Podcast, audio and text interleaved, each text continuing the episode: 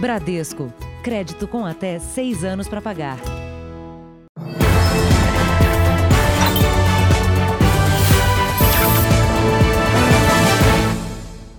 Boa noite. Boa noite. Pelo menos duas mulheres, as duas internadas com Covid-19, morreram no incêndio do Hospital Federal de Bom Sucesso, no Rio de Janeiro. Outros 150 pacientes conseguiram se salvar. É, o hospital que pegou fogo estava irregular e apresentava instalações elétricas precárias, como mostrou o Jornal da Record um ano atrás. Foi uma corrida urgente para salvar vidas. A gente está numa correria danada porque os pacientes estão parando, a gente está botando os pacientes estabilizados em um lugar, sendo que tem pacientes críticos em outro onde a gente não tem onde botar. Do lado de fora, os bombeiros tentavam controlar as chamas que se espalharam rapidamente em um dos prédios do Hospital Federal de Bom Sucesso. Se atiraram ele, eu preciso saber. 162 pacientes estavam internados na enfermaria do prédio atingido. Foi no almoxarifado que fica no subsolo que o fogo começou.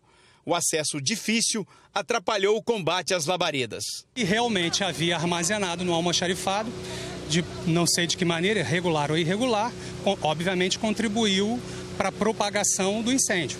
Claudionei acompanhava o pai em uma consulta. Correram para se salvar. Uma correria feia, né? tá correndo as pessoas que estão tá no hospital. Eu pensei de pegar fogo em tudo e explodir isso aí. Evacuar o prédio. Dezenas de pessoas tentavam deixar o edifício. A idosa foi carregada às pressas para o estacionamento, que virou enfermaria. Silvana estava lá. Eu estava perto dos pacientes Covid e eu e meus colegas é, fomos, entramos na enfermaria para tirar as pessoas de lá. E aí começou o alvoroço. O prédio antigo tem mais de 70 anos e está irregular. Apenas uma pequena parte recebeu uma reforma recentemente mas segundo a Secretaria de Defesa Civil, o hospital não tem o certificado de aprovação dos bombeiros. Já havia sido notificado e multado duas vezes. Em plena pandemia, passava por um processo de interdição. É difícil uma edificação dessa antiga se adequar. Estamos num processo de interdição.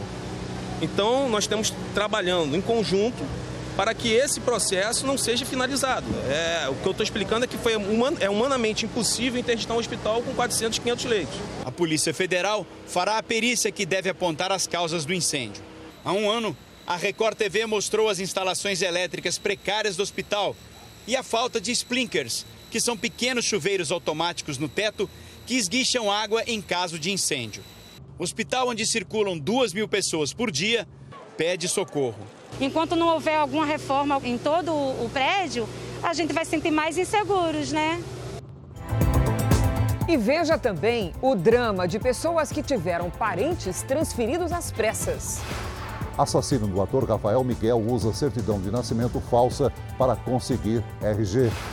Jornalista sequestrado em Roraima é encontrado com pernas e braços quebrados.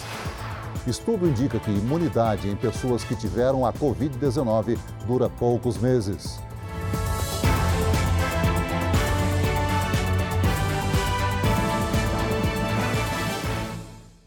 Oferecimento NextJoy, a conta digital Next para você e seus filhos.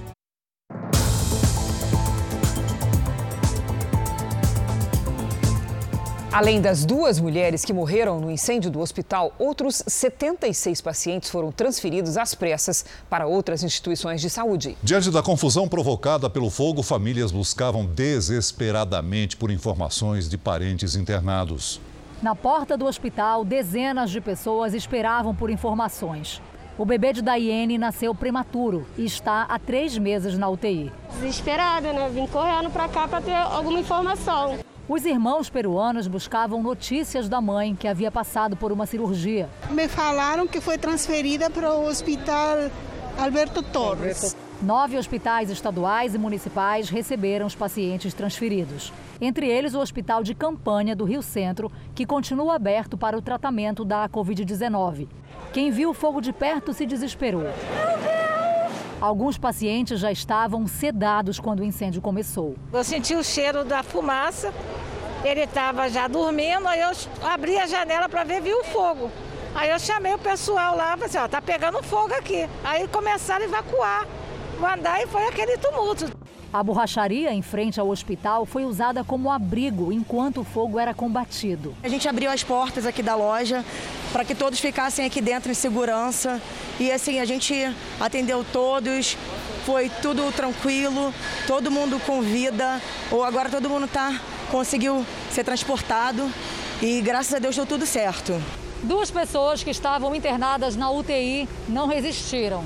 Uma delas é uma mulher de 42 anos que morreu durante a transferência de hospital. Ela foi removida com vida da ala onde estava, mas não resistiu. A paciente tinha 75% dos pulmões comprometidos por conta da Covid-19. O filho de Núbia Oliveira soube da morte da mãe por telefone. Ao longo da tarde, algumas mulheres que tiveram bebês sem complicações foram liberadas. Bem aliviado que eu vou embora e feliz. A direção do hospital ainda não respondeu sobre as infrações cometidas pela instituição. A Polícia Federal instaurou o inquérito para apurar as circunstâncias do incêndio. Um dia depois do Jornal da Record revelar em primeira mão a nova identidade de Paulo Cupertino, a repórter Thaís Furlan traz novos detalhes da fuga de um dos criminosos mais procurados do país. O homem que assassinou no ano passado o namorado da filha e os pais dele usou uma certidão de nascimento falsa para conseguir emitir um RG original. Foi em Jataizinho que Paulo Cupertino ganhou uma nova identidade.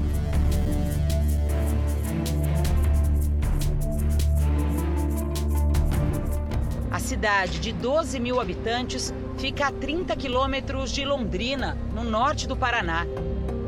O posto de identificação que emite os RGs fica nos fundos da prefeitura. Essa aqui é a sala onde o Paulo Cupertino tirou o documento. Ela está fechada, olha só. Hoje, o funcionário que emitiu o RG falso não veio trabalhar. É uma sala bem pequena e foi aqui, ó, nesta mesa onde o RG foi emitido. O servidor público que entregou a nova identidade a Paulo Cupertino prestou depoimento. Você sabia que esse documento era falso? Se eu soubesse, já tinha até mandado para intervenção documental, você entendeu? Ele trabalha há 20 anos no local, emite cerca de 10 documentos por dia. O funcionário nega conhecer o criminoso. Ninguém te procurou oferecendo nenhuma vantagem, nada disso. De maneira alguma, se oferecer, a ordem que a gente tem é chamar a polícia imediatamente. Paulo Cupertino esteve pessoalmente por duas vezes aqui no posto de identificação. A primeira foi em 5 de julho, duas semanas depois do crime. Neste dia, ele deu entrada no pedido do novo RG. Ele voltou então no dia 16 para buscar o documento, ou seja, ficou 11 dias escondido pela região à espera da emissão da carteira de identidade. O jornalismo da Record TV mostrou com exclusividade os detalhes dessa fraude. Na foto, Cupertino mudou a aparência. Ele está com o cabelo mais curto e a barba, que agora está branca, cresceu, diferente de quando fugiu. Na época, ele usava o cabelo comprido. A carteira de identidade falsa foi emitida em nome de Manuel Machado da Silva, ele é filho de Carlos Pereira da Silva e Maria Gomes Machado da Silva. Os nomes dos verdadeiros pais de Cupertino são Manuel Matias Sobrinho e Amélia Cupertino. O número do CPF também é falso. Hoje, uma nova revelação. Nós localizamos a certidão de nascimento que Paulo Cupertino apresentou para tirar o RG. Pelo documento, ela foi emitida em Rio Brilhante, em Mato Grosso do Sul. Mas o cartório de lá enviou esse ofício para a polícia e afirma que não há registro de nascimento de Manuel Machado da Silva na cidade. Portanto, trata-se de um documento falso. Por telefone, a filha de Paulo Cupertino, Isabela, se disse surpresa com a revelação da reportagem. Eu não tinha conhecimento desse novo fato até hoje. De todas as possibilidades, a que eu menos esperava é que ele fosse conseguir tirar um documento válido e sem mudar tanto a aparência, porque para mim ele está idêntico. Isabela falou ainda sobre a passagem do pai pelo Paraná. Eu nunca tive conhecimento de nenhum tipo de parentesco vindo da parte dele no Paraná. Eu sabia de Minas Gerais, eu sabia das idas e vindas dele no Paraguai, mas no Paraná não. Espero que agora fique mais fácil para agilizar as procurações e que isso dê um gás na, na polícia, nas investigações, para encontrar ele de, de fato.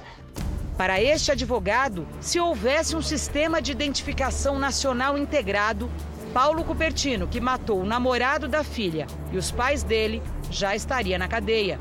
Eu acho que a partir do momento em que você não tem uh, uma integração plena, é? é possível que você tenha outros procurados que tenham obtido documentos uh, falsos, país afora, e que eles uh, transitem sem uh, à margem da justiça, sem serem capturados para responder os processos aos quais eles deveriam responder. O RG em nome de Manuel Machado da Silva foi cancelado.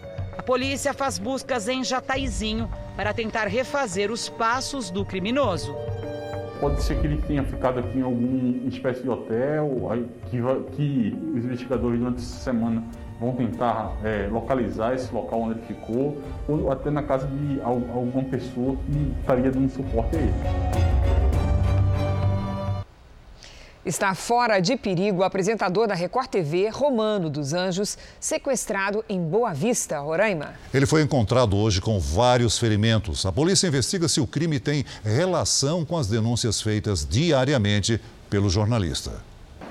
Romano dos Anjos está internado neste hospital.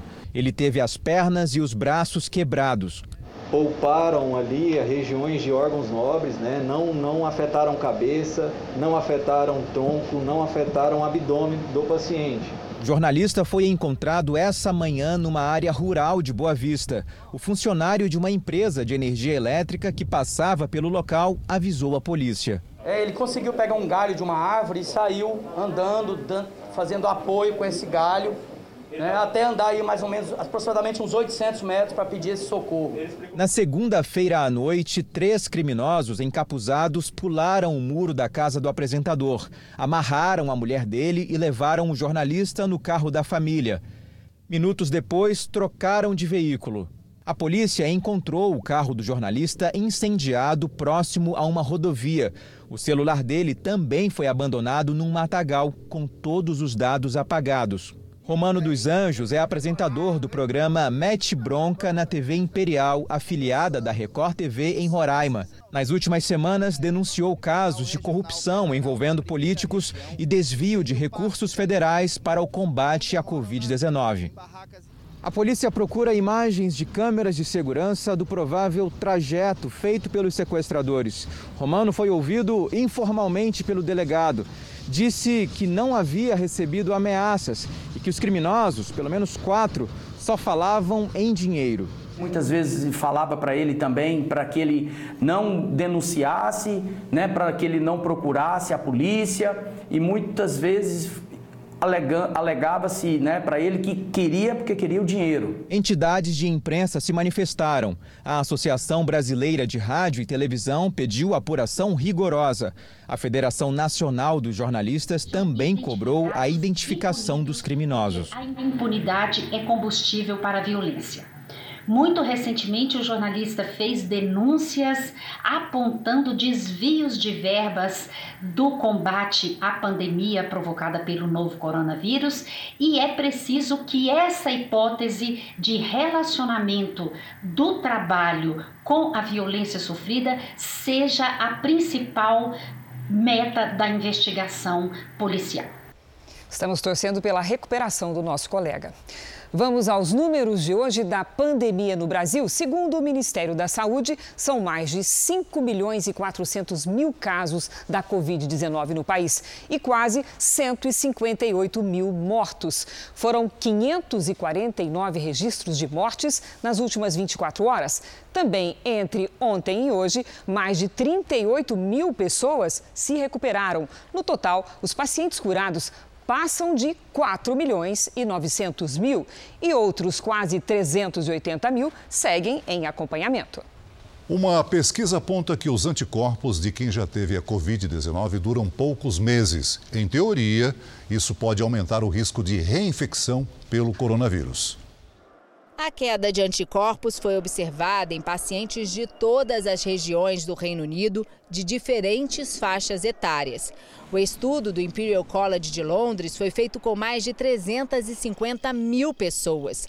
Na primeira rodada de testes, entre junho e julho, 60 em cada mil pacientes tinham anticorpos detectáveis. Em setembro, a proporção caiu para 44 em cada mil.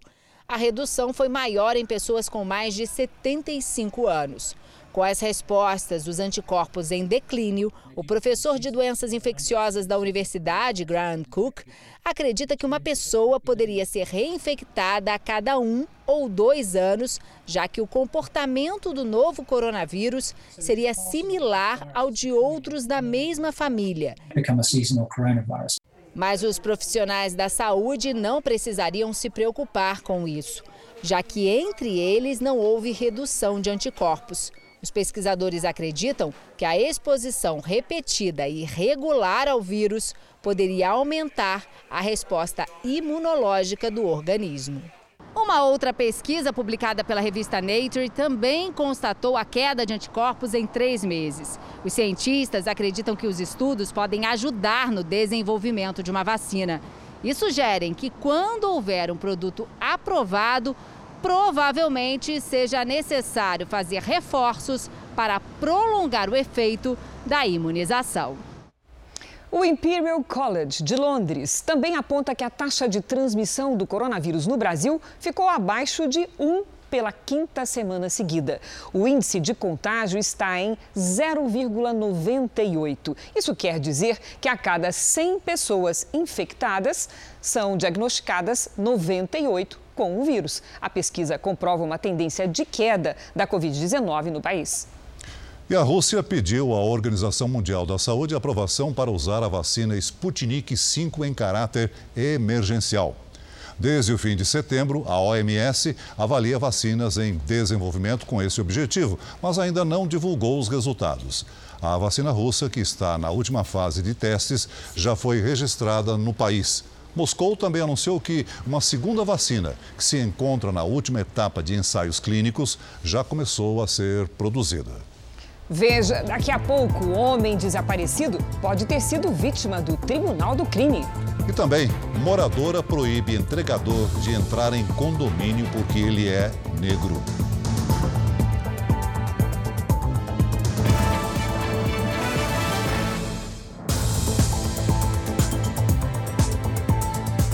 O presidente da Câmara, Rodrigo Maia, pediu união entre o governo e o Congresso para que a polêmica sobre as vacinas contra a Covid-19 não seja decidida pelo Supremo Tribunal Federal. Já o presidente Bolsonaro voltou a criticar o governador de São Paulo, João Dória. O presidente começou o dia elogiando ministros em conversa com apoiadores. Foi um pouco antes de uma reunião com a equipe do governo. O Brasil tá, é um país que resgatou a credibilidade lá fora. Tá Tereza Cristina. O nosso embaixador também, o Ernesto é muito bom os contatos. Quando ouviu um elogio a Paulo Guedes, Bolsonaro reagiu com bom humor. O Paulo Guedes é fera. Vai, dá licença ali. O Bolsonaro é duas feras. Até que enfim encontrei alguém para te elogiar. Empresas foram destruídas, aquela história. Fica em casa. Lembra que eu falava? Tem que tratar do vírus e da economia. Com certeza. Então o pessoal dando pancada em mim, né? Olha o problema aí. Se não é o trabalho da equipe econômica, do, do auxílio emergencial, socorros a pequenos e microempresas, rolagem de dívida de estados. Logo depois, o presidente criticou o governador de São Paulo. Tem um estado que aumentou imposto no Brasil, sabe qual é, não? Alguém sabe qual é que aumentou? Qual que é? São Paulo. São Paulo. São Paulo aumentou barbaramente produto da cesta básica. Com certeza. Lamentavelmente. Comprou, para estar comprando imposto até do, do cara que tem deficiência, que compra o carro. Uma barbaridade. E nós, nós sim, fizemos o que tinha que fazer, não aumentamos impostos, muito pelo contrário, agora um Estado ou outro, que é o mais importante da economia do Brasil, dá esse péssimo exemplo agora aumentando impostos. O presidente fez referência ao ajuste fiscal e à reforma administrativa do Estado de São Paulo. Entre as propostas aprovadas pelos deputados do Estado, uma trata de mudanças no imposto sobre circulação de mercadorias e serviços. Ela abre espaço para a retirada de 20% de todos os incentivos fiscais que reduziam impostos. Segundo o governo paulista, a medida não atinge a cesta básica. O presidente Jair Bolsonaro segue sendo um desinformado. São Paulo não fez e não fará nenhum aumento de imposto. Fizemos sim a reforma administrativa, que ele, Bolsonaro, deixou de fazer no plano federal. Se ficasse mais preocupado em governar e menos em atacar adversários, poderia fazer algo de útil para o país. Sobre a possibilidade de a vacina contra a Covid-19 ser obrigatória, tema que também separa Bolsonaro e Dória, o presidente da Câmara, Rodrigo Maia, disse que cabe à classe política chegar a um acordo antes de o caso ir parar no Supremo Tribunal Federal. O Poder Executivo e o Poder Legislativo precisam encontrar um caminho. Né? Nós, nós não devemos deixar um espaço aberto, esse vácuo, para que mais uma vez o Supremo decida e que tanto o Executivo e o Legislativo fiquem reclamando é, de algum ativismo do Poder Judiciário. Então, o que eu já disse, até conversei com o presidente nos últimos dias, que a gente, nós deveríamos sentar e dar solução para esses problemas. Você, a questão da obrigatoriedade ou não é uma questão que pode ser debatida. É? A questão da vacina depende da Anvisa, não depende de nenhum de nós. Vamos agora com a opinião do jornalista Augusto Nunes. Boa noite, Augusto. Boa noite, Cristina, Celso. Boa noite a você que nos acompanha. Nos Estados Unidos, a Corte Suprema julga cerca de 100 casos por ano e não há processos dormindo em gavetas. No Brasil, o Supremo Tribunal Federal examina 1.300 casos a cada ano e mais de 100 mil processos envelhecem nos gabinetes dos ministros. Nessa fila descansam, por exemplo, há cinco anos, dez decisões liminares tomadas em caráter de urgência que deveriam ser aprovadas ou rejeitadas o quanto antes pelo plenário do STF. Em sistemas judiciários mais avançados, a Corte Suprema só trata de questões constitucionais relevantes. No Brasil, ela decide até quem foi o campeão nacional de futebol em algum ano do século passado. As coisas pioraram com a epidemia de judicialização decorrente da pandemia de coronavírus. Dois exemplos da semana. Quando as escolas poderão recomeçar as aulas presenciais? Coisa para o Supremo. A vacinação deve ser obrigatória ou cada cidadão faz o que acha melhor? O Supremo é quem sabe. Nesse ritmo, o quadro alarmante pode tornar-se assustador. Um tribunal que delibera sobre tudo acaba não resolvendo nada. Veja a seguir, o Ministério da Economia diz que não há dinheiro para o 13º do Bolsa Família neste ano. E também outras informações ao vivo sobre o incêndio no Hospital Federal de Bom Sucesso.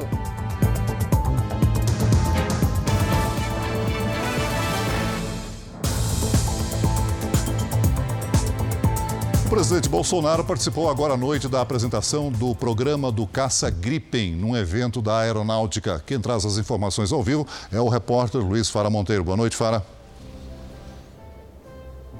Boa noite a todos. Celso, seja bem-vindo de volta. A cerimônia detalhou o programa Gripen de 4 bilhões e meio de dólares para aquisição de 36 caças pela FAB e envolve um acordo de transferência de tecnologia da Suécia para o Brasil. 15 desses caças serão totalmente fabricados aqui no país até o ano de 2026. O presidente Jair Bolsonaro não discursou. Ele estava acompanhado do vice-presidente Hamilton Mourão, do presidente da Câmara, Rodrigo Maia, e dos comandantes militares. O Gripen é um jato supersônico que alcança duas duas vezes a velocidade do som. As quatro primeiras unidades serão entregues à FAB até o final de 2021. De Brasília, Luiz Fara Monteiro. Obrigado, Fara. A vice-governadora Daniela Rainer assumiu hoje interinamente o governo de Santa Catarina. O titular Carlos Moisés responde a um processo de impeachment e foi afastado do cargo por seis meses. Ex-policial militar, advogada e produtora rural, Daniela Rainer, de 43 anos, não tinha experiência política até se candidatar a vice. No primeiro dia como governadora interina, prometeu manter o diálogo com a Assembleia Legislativa e foco na recuperação econômica do Estado. Ela nomeou um general da reserva do Exército para a Casa Civil e falou do alinhamento ao governo Bolsonaro. Essa aproximação com o governo federal é, é extremamente importante. É, eu sempre fui, enquanto vice-governadora, eu sempre fui muito bem recebida em Brasília. Com certeza, na condição de governadora, vou ter ainda mais acesso. Daniela Rainer foi inocentada no processo que levou ao afastamento de Carlos Moisés. Em votação na Assembleia Legislativa, foram escolhidos hoje os cinco deputados que vão compor o tribunal de julgamento do segundo pedido de impeachment do governador afastado. No segundo processo, Moisés é acusado de crime de responsabilidade pela suposta fraude na compra de 200 respiradores. O Estado pagou 33 milhões de reais de forma antecipada e não recebeu os equipamentos. Segundo o advogado Marcos Probst, da defesa do governador afastado Carlos Moisés, um relatório da Polícia Federal não apontou indícios de crime por parte do governador no caso dos respiradores. Amy Coney Barrett tomou posse hoje na Suprema Corte dos Estados Unidos. A juíza fez o juramento ao judiciário diante do presidente da Suprema Corte, John Roberts. O juramento à Constituição aconteceu ontem mesmo, logo após ser aprovada pelo Senado. Foi na Casa Branca com a presença do presidente Trump. A corte fica agora com seis juízes conservadores e três liberais. O candidato democrata Joe Biden criticou a nomeação de Amy Coney Barrett num momento tão próximo às eleições. O Jornal da Record segue agora nas nossas redes sociais e para Brasília. Há sete dias da eleição americana, os candidatos à presidência focam nos estados onde a disputa ainda está indefinida.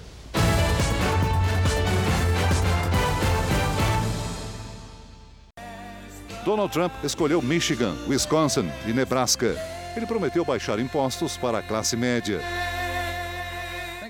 Joe Biden foi à Geórgia, onde afirmou que não vai se render ao coronavírus e voltou a pedir a união do povo americano. Trump disse nas redes sociais que o adversário falhou gravemente na epidemia de gripe suína quando era vice-presidente do país. Também hoje, um juiz federal decidiu que o Departamento de Justiça não pode defender Trump na ação em que o presidente responde por difamação contra uma escritora. Ela o havia acusado por abuso sexual. Trump respondeu que ela mentia motivada por dinheiro. Pela decisão de hoje, ele deve se defender como cidadão comum e não como chefe de Estado. A Polícia Federal vai usar drones em todos os estados para ajudar na prevenção de crimes eleitorais. É, o objetivo é aumentar a segurança nas eleições deste ano.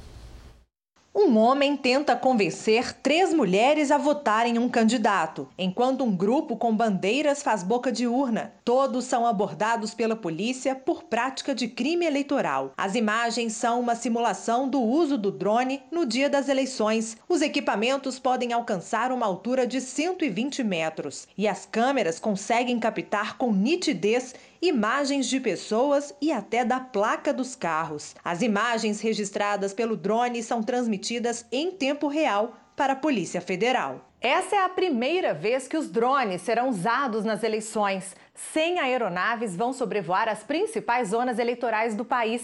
Os equipamentos vão auxiliar os policiais a combater crimes como boca de urna, transporte de eleitores e compra de votos, e ainda permitir uma atuação mais precisa dos policiais. Cada estado, baseado nas últimas eleições, baseado nas informações que estão sendo passadas, né, estão sendo recebidas, e aí a gente vai botar as, essas aeronaves para sobrevoar essas regiões, onde já se verificou uma frequência na prática de crimes eleitorais. O presidente do Tribunal Superior Eleitoral, ministro Luiz Roberto Barroso, acompanhou uma demonstração do uso do equipamento. A Polícia Federal, com o apoio do Ministério da Justiça, se aparelhou adquirindo uma expressiva quantidade de drones altamente sofisticados, o que é um avanço importante no enfrentamento desse tipo de criminalidade. No Rio Grande do Sul, um rapaz de 25 anos foi acusado de matar o padrasto, que era bombeiro. A motivação seria uma casa que o homem deixaria na separação.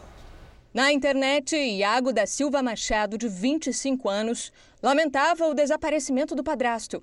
Mas ele foi preso pela polícia e acabou confessando o homicídio de Glayton Silva Contreira, de 52 anos. A vítima era primeiro-tenente do Corpo de Bombeiros do Rio Grande do Sul. Desaparecido desde domingo, Glayton foi encontrado morto nesta segunda-feira. O tenente e a esposa estavam em processo de separação. A polícia acredita que a morte dele tem a relação com a casa onde moravam e que era disputada no divórcio. O rapaz, que era estagiário no hospital de Sapiranga, distante 60 quilômetros da capital e onde o crime aconteceu, teria usado materiais desviados da casa de saúde no crime. O assassino é o enteado da vítima, né, um rapaz de 25 anos, que, eh, segundo ele, cometeu o delito motivado por razões patrimoniais. No histórico do celular de Iago foram encontradas pesquisas sobre ferimentos à faca e o uso de éter. O carro da vítima foi localizado com o suspeito. Já a arma do crime, o celular do tenente e um frasco com éter teriam sido jogados em um riacho. Iago era também militar, mas estava afastado e por isso deve seguir preso em um quartel até o julgamento. Uma operação policial prendeu 17 suspeitos numa das maiores comunidades do Rio de Janeiro. Uma mulher grávida ficou ferida. Dezenas de carros da polícia bloquearam os principais acessos ao complexo da Maré, na Zona Norte. Investigações apontaram que mais de 100 criminosos procurados pela justiça se escondiam na região. Entre os alvos da operação estão os líderes da maior facção criminosa que atua no Rio de Janeiro. A polícia também acredita que mais de 140 carros roubados na capital nos últimos meses tenham sido trazidos para cá. Eles eram usados principalmente para cometer assaltos. Mais de 300 policiais civis apreenderam drogas, material para embalar entorpecentes e recolheram fuzis. Um depósito clandestino foi encontrado com mais de 30 toneladas de mercadorias falsificadas, como brinquedos e mochilas. Um material avaliado em 20 milhões de reais. Durante o confronto, uma mulher grávida de cinco meses foi baleada nas costas. Maiara Oliveira da Silva, de 20 anos, passou por uma cirurgia. O território pertence à população do Rio de Janeiro, o território pertence à população do Brasil. E nós vamos entrar sempre que os elementos de investigação indicarem que é nessas comunidades que criminosos se escondem. A Polícia Federal prendeu o vice-prefeito da cidade de Serrita, no sertão de Pernambuco, numa operação de combate ao garimpo ilegal na região. Além do vice-prefeito, Francisco Tadeu Sá, que é candidato à reeleição, três policiais militares foram detidos hoje. De acordo com as investigações, eles integravam uma organização criminosa que extraía ilegalmente minérios e refinava e vendia ouro. O esquema seria financiado com verba pública da Prefeitura de Serrita. Um policial federal, que também teria envolvimento nos crimes, foi afastado do cargo. Veja agora, Celso, que um meteoro cruzou o céu da Bahia na noite passada. Um espetáculo para milhares de pessoas. A bola de fogo foi vista em várias cidades da Bahia. Os moradores relataram um forte clarão no céu, seguido minutos depois de uma explosão. Segundo o boletim do Observatório Bramon, a rede brasileira de observação de meteoros, houve a passagem de um bólido, que é um meteoro brilhante espetáculo. Um servidor do Instituto Evandro Chagas foi preso em Belém suspeito de integrar um esquema de pagamento de propina. As supostas irregularidades ocorreram na contratação de uma empresa fornecedora de materiais e equipamentos laboratoriais. Segundo o Ministério Público Federal, a empresa tinha acesso antecipado a várias informações nos processos de licitação. Na fraude, os editais desclassificavam de propósito a maioria dos concorrentes. O esquema teria pago desde 2011 1 milhão e 600 mil reais em propina. Em meio à segunda onda de coronavírus na Europa, médicos espanhóis realizaram um protesto para pedir melhores condições de trabalho. Eles se reuniram em frente ao parlamento. Também houve protesto na porta de um hospital na capital, Madrid. A Espanha é o sexto país do mundo com maior número de casos de Covid-19. Na Itália, as manifestações são contra as medidas de restrição para combater o coronavírus. Muitas acabaram em violência. Na França, o ministro do Interior disse que a população deve se preparar para dias difíceis e não descartou um novo confinamento. Confine. A Rússia tornou obrigatório o uso de máscaras em locais fechados depois do país registrar o maior número de mortes por Covid-19 num único dia desde o início da pandemia. Pelo menos 80 pessoas morreram e mais de 100 ficaram feridas após uma bomba explodir em uma escola no Paquistão. Esse vídeo mostra o momento exato em que a bomba explodiu. Segundo a polícia, uma pessoa teria deixado uma sacola com os explosivos no local. O primeiro-ministro do país condenou a ação terrorista. Nenhum grupo reivindicou o ataque até agora. Milhares de muçulmanos em todo o mundo protestaram contra o apoio da França à publicação de charges, inclusive as que satirizam o profeta Maomé. No Paquistão, os manifestantes queimaram bandeiras francesas. Em Bangladesh, 10 mil pessoas marcharam pela capital, Dhaka. Na Cisjordânia, o alvo foi o presidente francês Emmanuel Macron. Ontem, o presidente da Turquia, Recep Erdogan, eh, havia pedido o boicote aos produtos franceses naquele país. No estado americano do Colorado, uma tempestade de neve trouxe alívio às regiões atingidas pelos incêndios florestais. Mais de sete condados amanheceram cobertos pela neve. A chegada repentina do inverno foi motivo de comemoração.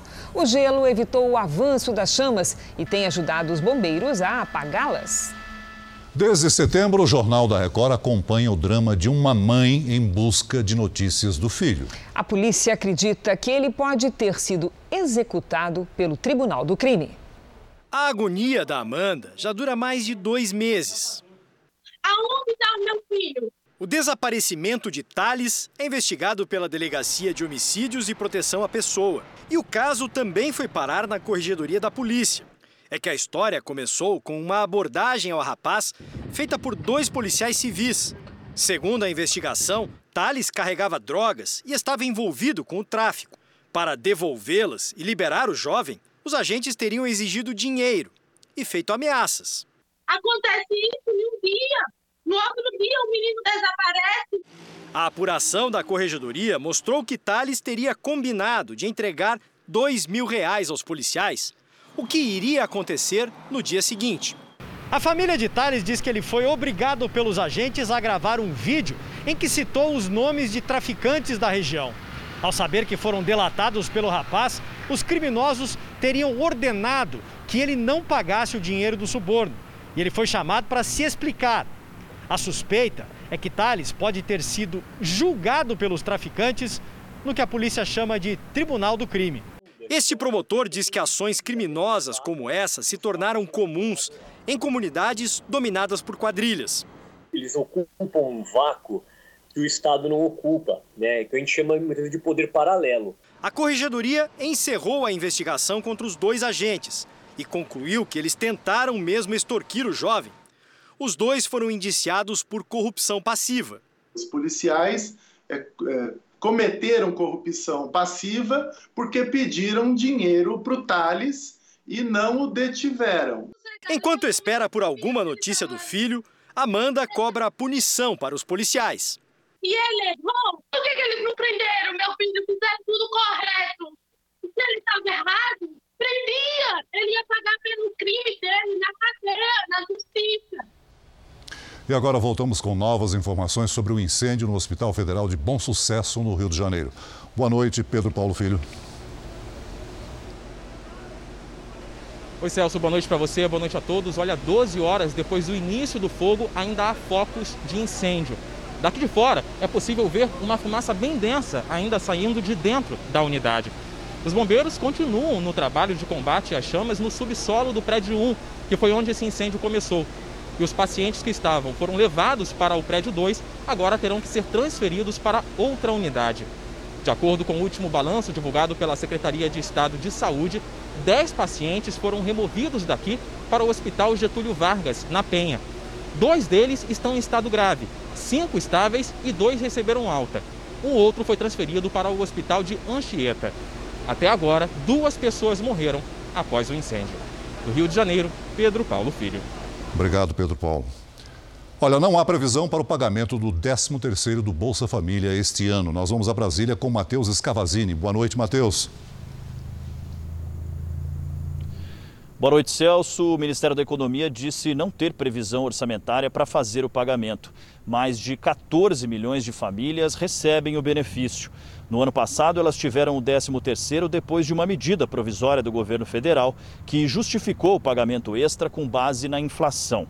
O texto chegou a ser discutido no Congresso para se tornar permanente, mas sem votação, a medida perdeu a validade em março.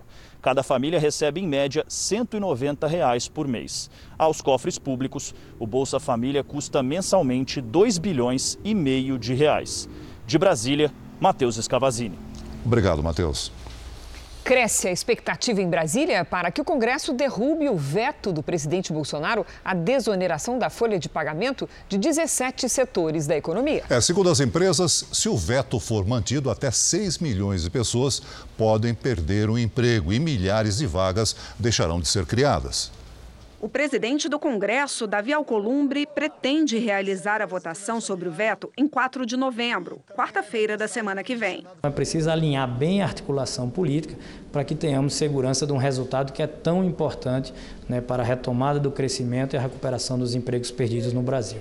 Se mantiver esse veto do presidente, muita gente vai perder o emprego, milhares de empresas não vão aguentar. A incerteza ainda preocupa empresários. Caso isso não ocorra na semana que vem, na votação prevista para 4 de novembro, as pressões sobre os 6 milhões de trabalhadores que compõem esses setores, é, para que tenhamos redução desse quadro ainda em 2020, começarão a ocorrer. Caso não consigamos, considerando que a maioria das empresas elas estão com prejuízos ou resultados negativos, vai ser uma quebra generalizada. O nosso setor ele emprega em torno de 2,2 milhões de trabalhadores, são 137 mil empresas. A estimativa é que 6 milhões de pessoas possam ser demitidas se as empresas deixarem de pagar imposto sobre o valor da receita bruta e voltarem a contribuir para o INSS com 20% sobre a folha de pagamento. Os setores mais atingidos, segundo as associações, seriam o de call center, que pode demitir 300 mil pessoas em 2021 a indústria têxtil, que dispensaria 40 mil funcionários. A área de proteína animal deixaria de criar 20 mil novas vagas. E os setores de tecnologia da informação e de comunicação não abririam 303 mil novos postos de trabalho. A desoneração da folha é uma política estruturante para o setor de tecnologia da informação e comunicação. Se a mantivermos, temos o potencial de contratar 303 mil novos postos de trabalho até 2025. Isto vai causar, sem dúvida, para o governo um acréscimo muito grande de salário e desemprego. Essas pessoas não recebendo não vão consumir, elas não consumindo também diminui toda a cadeia produtiva, ou seja, é necessário essa desoneração para se manter esses empregos e, mais do que isso, poder crescer. Sol, tempo abafado e pancadas de chuva. Seguimos com as instabilidades da primavera. Vamos saber sobre os riscos de temporais com Lidiane Sayuri. Boa noite, Lid. Oi, Cris. Boa noite para você, para o Celso, para quem nos acompanha. O risco diminui, viu? Isso porque o ciclone que estava na costa do Espírito Santo se afastou. Agora a chuva perde força. E a frente fria no sul avança em direção ao sudeste pelo oceano. Por isso, não provoca chuva volumosa. A quarta-feira vai ser ser de tempo firme do Rio Grande do Sul até o interior de São Paulo. A única área com possibilidade de chuva forte é o interior do Nordeste, uma região que não vê aquela água boa há cinco meses. No norte e no centro-oeste, as pancadas ocorrem a qualquer hora. Em Curitiba, amanhã, máxima de 28 graus, faz até 33 no Rio de Janeiro e em Fortaleza. Em São Paulo, Chance de pancadas em algumas regiões da cidade no fim da tarde. Máxima amanhã de 32 graus. Até amanhã, Cris. Obrigada, Lid. Veja a seguir: entregador é impedido de entrar num condomínio por ser negro. E também como o trabalhador se protege no transporte público contra o coronavírus.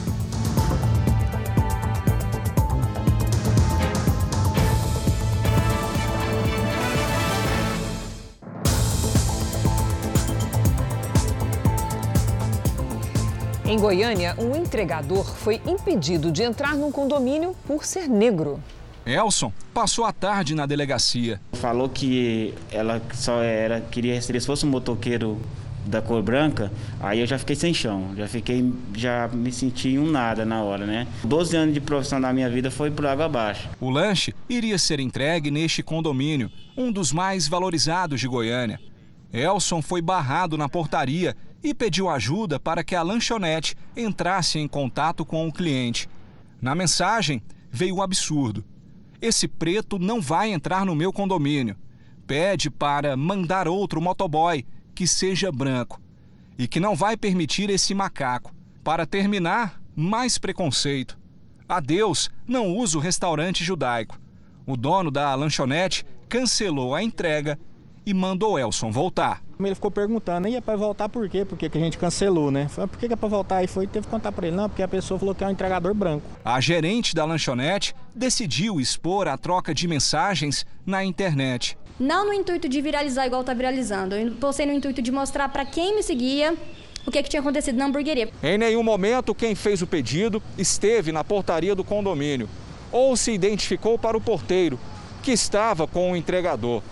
O responsável pode responder por crime de racismo, com pena de até cinco anos de prisão. Brincadeira está descartada. O que pode haver é uma identificação errada, né, proposital, quanto ao nome CPF do usuário. Mas isso nós da polícia temos condições de investigar. O aplicativo disse que identificou, baniu a cliente e repassou os dados para a polícia. Enquanto existir esse tipo de atitude, vai ser isso. A gente vai estar passando por isso e a gente espera que seja feita justiça. A administração do condomínio disse que está à disposição da polícia e que, pelas informações iniciais, quem fez o pedido não mora lá. Com as atividades voltando aos poucos, quem precisa de transporte público já enfrenta horários de pico com muito movimento. Álcool e máscaras vão juntas nas viagens, mas o temor do contágio também. Aponte a câmera do seu celular para o QR Code que está aí na tela e veja dicas de como se proteger no transporte público. Nas estações mais movimentadas de São Paulo, principalmente em horário de pico, a sensação é que quase tudo voltou ao normal. No início da pandemia, o número de passageiros nos trens e metrôs de São Paulo caiu quase pela metade. Agora, para você pegar um vagão assim, ó, praticamente vazio, só mesmo fora do horário de rush. É o que a Ana tem feito. A analista de RH passa por algumas das linhas mais movimentadas da capital, mas graças a algumas adaptações, a rotina mudou. Hoje eu faço o registro da minha jornada através de um aplicativo pelo celular. Eu fujo um pouco do que a gente chama do horário de pico, né? Porque muitas empresas ainda não tiveram essa flexibilização de entrada. A multinacional onde Ana trabalha investiu em tecnologia para os novos tempos. Mesmo com o retorno gradual das atividades, a empresa tem conseguido manter aqui em São Paulo pelo menos 80% dos seus funcionários em casa. As pessoas elas se sentiram mais é, produtivas, utilizando às vezes o tempo que ela dedicava ao trajeto para realmente buscar aquilo que ela mais gosta de fazer. Na capital gaúcha, os ônibus já estão autorizados a circular com 40 passageiros sentados e 20 em pé. Esta semana, a frota nas ruas aumentou em 15%. Mas muita gente teme a contaminação pelo coronavírus e busca alternativas para chegar ao trabalho. É o caso do cabeleireiro Eduardo. Ele toma todos os cuidados nos atendimentos. Depois do trabalho, a preocupação com a saúde e a higiene continuam. Tanto é que, na hora de ir para casa, o Eduardo resolveu deixar de usar o ônibus para evitar aglomerações. Ele agora prefere usar os carros de aplicativos. O gasto ele é um pouco o, o maior, porém a, o benefício se torna uma, uma alternativa muito válida para os dias de hoje. Logo cedo, Maria está no ponto de ônibus. Hoje, ela deu sorte. É que a condução para o trabalho nem sempre é assim vazia. Como quase todo trabalhador, a empregada doméstica teve que modificar os hábitos. A proteção começa antes mesmo de entrar na casa da patroa e continua ao longo do dia. Vou tomar banho, troco de roupa, troco de máscara. Maria trabalha para duas irmãs que pertencem ao grupo de risco, uma de 75 e outra de quase 90 anos. Em Salvador, 750 mil pessoas utilizam o serviço de transporte coletivo por ônibus atualmente. Pouco mais da metade do total de 1 milhão e 300 mil passageiros que eram transportados todos os dias antes da pandemia.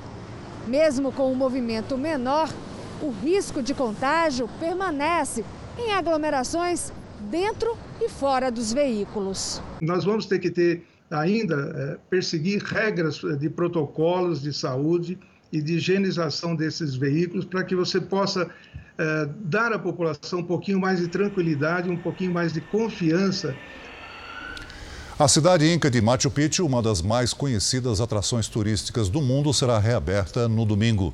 Dezenas de trabalhadores dão os últimos retoques para receber os visitantes depois de sete meses de portas fechadas.